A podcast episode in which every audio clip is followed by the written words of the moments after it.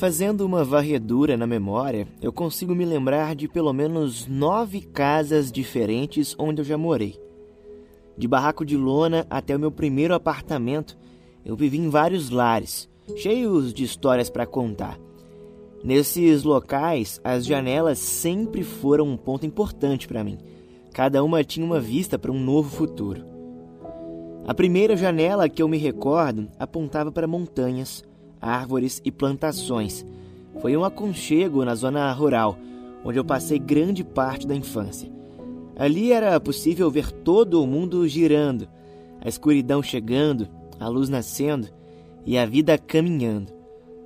Já adulto, vivi com amigos em um apartamento onde a minha janela mostrava dois cenários principais: a faculdade em que estudei e um bar logo ao lado, que também foi palco de boas memórias.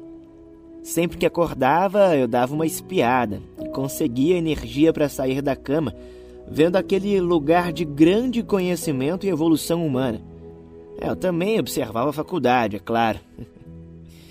em outra casa, onde também morei com amigos, a janela do quarto que aluguei tinha vários adesivos pregados nos vidros. Curiosamente, o pai desses colegas trabalhou em alguns veículos de comunicação. Na janela havia adesivos de diversas rádios que ele gostava. Aproveitei e preguei um outro, da CBN, a rádio em que eu trabalho. É sobre isso.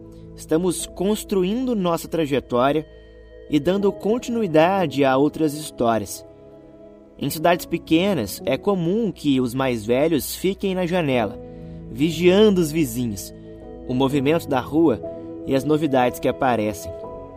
Talvez essa prática de observar pela janela esconda uma grande sabedoria, paciência, olhar atento e uma imaginação criativa e curiosa para criar possibilidades que nossos olhos não conseguem enxergar. Quando vou viajar, gosto de sentar na janela, observar o caminho, o mundo passando e saber da imensidão que existe a se conhecer. Sim, eu mal cheguei e já quero me sentar na janela. É que a vida passa muito depressa. Não tenho tempo para protocolos.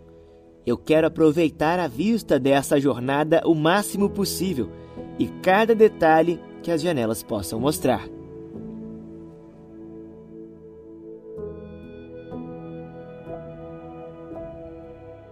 Esse foi o Croesias, Crônicas e Poemas para Tempos Cruéis. Nós publicamos novos textos todos os domingos. Se inscreva no podcast